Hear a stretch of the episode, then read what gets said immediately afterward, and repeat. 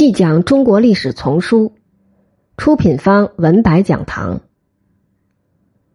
宋与伪齐的战争。绍兴三年之前，相互敌对的宋与伪齐，虽然战事连绵，但称不上全面战争。伪齐几乎将全部兵力用于平定封域之内为宋而守的孤城。绍兴二年。使克西京河南府，去除了心腹之患；又攻克商州。三年得顺昌、颍昌府及商汝州，又会同金军克邓、隋、襄、颍、唐诸州及信阳军。不过，当时金齐联军所面对的是各支分散的力量，其中宋在襄邓一带的主力部队。是义兵改编而成的李恒部。宋的正规军忙于构筑两淮防线，既无成规模的反击，亦未有效支援河南地区的孤军。至绍兴四年初，双方都已做好了全面战争的准备。伪齐已占领了河南全境，试图继续南进，获取淮南之地。金已放弃了入川的企图。集中力量攻取了陕西最西部的西河路，遂有余暇东顾。而宋方已将兵力调整完毕，前沿地区的小股部队已并入五支大军。淮东、淮西张俊、刘光世、韩世忠军，京湖北路岳飞军，以及四川吴介军。五月，宋军先发动攻势，岳飞军北出。由伪齐手中夺回邓、隋、襄、颍、唐等州，一度向南凹陷的中部防线重又拉平。九月，金齐联军全面进入两淮。十月初，韩氏中军重挫金军一部于大邑镇，而其东面楚州失陷，西面金齐联军大部攻取了光、楚、亳等州。但在泸州寿春城下受挫，至年底，联军不耐也无所掠的焦灼状态，逐次放弃新得的淮南诸州，退回北界。这一年的战果不算辉煌，但至少说明宋军的防御体系已臻成熟。西路以大散关，中路以襄阳控扼南下通道，而东路则不同，战线在江淮之间移动。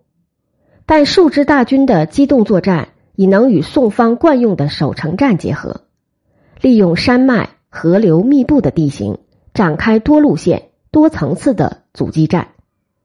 敌方通常以强势渡淮使，向南推进过程中阻力不断增大，即使能深入到长江北岸，也已疲乏无力，只能废然而返。这种态势，金军也无力打破。但又怪刘裕无能，当时交与他灭宋的责任，立国四年全无实现的迹象。刘裕也体味到金的不满，金军退回不久，金太宗崩，政局更新。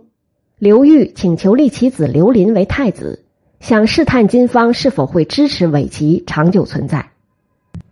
金方提出要求，伐宋有功则立之。刘裕明白。现在必须证明本政权存在的价值。富昌七年，宋绍兴六年，刘裕迁乡兵三十万，命刘林亲率，以十月渡淮，分三路南侵。刘林由中路攻寿春府（今安徽寿县），孔彦州趋光州（今河南潢川县）。刘裕直刘尼趋定远县亳州。今安徽定远县，但空巢而来的伪齐军，其战斗力却与宋的两淮大军相去甚远。孔彦州为光州不能下，东路刘尼军更是大败于定远县藕塘。刘林自将十万人攻宋寿春府不克，进犯泸州。闻刘尼之败，也率军北逃。宋军衔尾穷追，过淮而止。此次伪齐是尽力而为，然而这个政权先天不足，遑论其统治的合法性和治数的合理性。政权匆匆而立，在兵至上，便无法有适当的规划，既未新建一套完整的征兵制，亦未能像宋政权一样有成熟的募兵制。其常备军由各种来源的军队拼合而成。金军攻占陕西后，虽也旋即交于伪齐，但战斗力较强的原陕西宋军却一直未被用于淮河前线。构成伪齐军队主力的，应是投诚的北宋河南地区的地方部队，以及被逐到淮河以北的流寇，如李成、孔彦周部。地方部队的战斗力显然无法高估，所以军事行动中，李成等人扮演了重要角色，让他们渡淮南下，与成功驱逐他们的部队去作战，难度相当高。而在此之外，便需通过迁兵，以及临时由民间抽取壮丁充数。在这种体制之下，伪齐军队显然无法与宋军匹敌。也就难以完成金托付他的重任。刘裕认识到，继续把金拉到与宋的战争中，既是达成灭宋目标的唯一方式，也是强化金宋对立，从而使金始终坚定支持他的最佳方法。富昌八年，刘裕强力要求派遣金军相助，再次发动攻势。正在此时，发生了一件大事。对宋齐双方的实力对比产生重大影响，那就是淮西兵变。富平败后，张俊仍在四川留了很长时间。当他认为川陕边境的形势已然安全，他终于响应数月前即已发布的召他回京的诏命，以礼东行。绍兴四年二月，张俊抵达临安。次月，吴介。大捷于仙人关，即便如此，众口铄金之下，仍未能使张俊免于被罢职的命运。然而高宗不改对他的眷顾，绍兴五年二月，重新召回他，命为右相兼知枢密院。绍兴六年二月，张俊赴江淮巡视，统筹前线事务，伺机组织反攻。他总结巡视所见及多年以来的经验，认为前线大军兵力分散是最大的问题。江淮三位大将互不同属，每逢用兵，相互举措乖异，配合失宜，时常影响战局。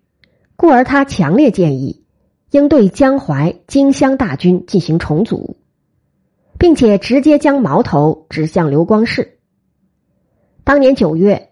他必见高宗时提到，刘光世卧兵数万，无负纪律，沉湎酒色，不恤国事，予以恢复，意气弗然，一次罢斥，用警将帅。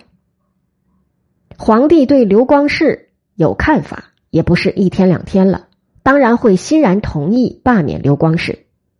问题在于，他家世代为将，在军方有深厚的人脉。这支部队又是由他亲手将各方乌合之众统合起来。罢免他之后，谁有足够的威望镇服部众？张俊原先推荐岳飞、韩世忠忠勇，可谋大事。高宗本已定义将刘光世的淮西军合入岳飞军，不料枢密使秦桧以合兵为宜，事遂终止。张俊为难良久。最终决定由刘光世旧部王德为都统制，而另一势力更大的部将厉琼为副都统。厉琼与王德素来不和，又不甘居其下，与旗下八人列状诉御史台。朝廷又调杨仪中、刘琦往泸州，命厉琼率所部从泸州还行在。次任命王德之后。厉琼一直心中犹疑，听到调防之命，觉得前途叵测。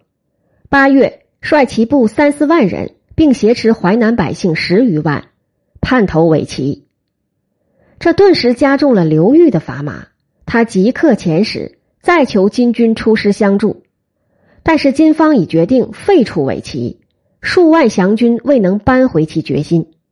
力穷北投之后，仅三月。金军突然执刘裕、刘林废齐而置边京邢台，以统山东、河南、陕西之地。伪齐之废，使局势突生转机，也迫使宋迅速转变对北方的策略。宋齐对峙期间，宋赴金之使节不绝于道，此或可视作缓兵之计；而与伪齐，则一直力求保持攻势。然今废伪齐，准备充分，行动果断迅捷，接管伪齐之地，几无波澜。